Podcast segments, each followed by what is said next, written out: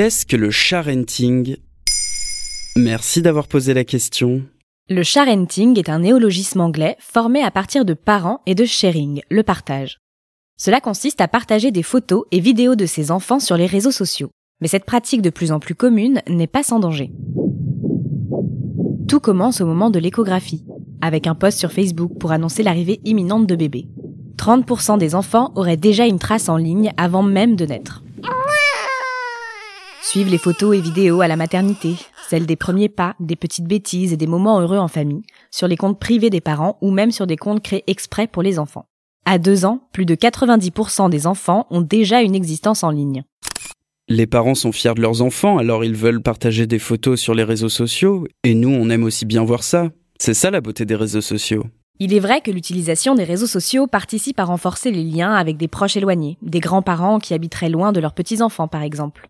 Et pourtant, la fin des années 2010 est marquée par une prise de conscience des dangers du sharenting. Le magazine The Atlantic publiait en 2016 un article sur les périls du sharenting, qui pose des questions sur le respect de la vie privée, du consentement et de la relation entre les parents et les enfants. Il y a des risques qui sont directs. Le partage d'informations privées comme le nom et la date de naissance peuvent mener à une usurpation d'identité. La publication des déplacements de la famille peut mettre ses membres en danger. Des photos d'enfants déshabillés peuvent aussi être récupérées et détournées par des réseaux pédophiles. Ok, mais si on poste des photos en privé, il n'y a pas trop de risques. Rien n'est vraiment privé sur les réseaux sociaux. Il est rare que l'on connaisse toutes les personnes qui ont accès à nos publications. On ne s'en rend pas compte lorsqu'on poste une photo, mais celle-ci peut potentiellement être vue par des milliers de personnes et rester pour toujours dans les archives d'Internet. Sur le long terme, les parents construisent donc l'identité numérique de leurs enfants, qui pourront difficilement détruire les traces de leur enfance qui ont été laissées sur Internet. Enfin, certains psychologues pointent le risque pour l'enfant de se laisser entraîner dans le jeu des réseaux sociaux et de s'enfermer dans un rôle pour être aimé de l'extérieur.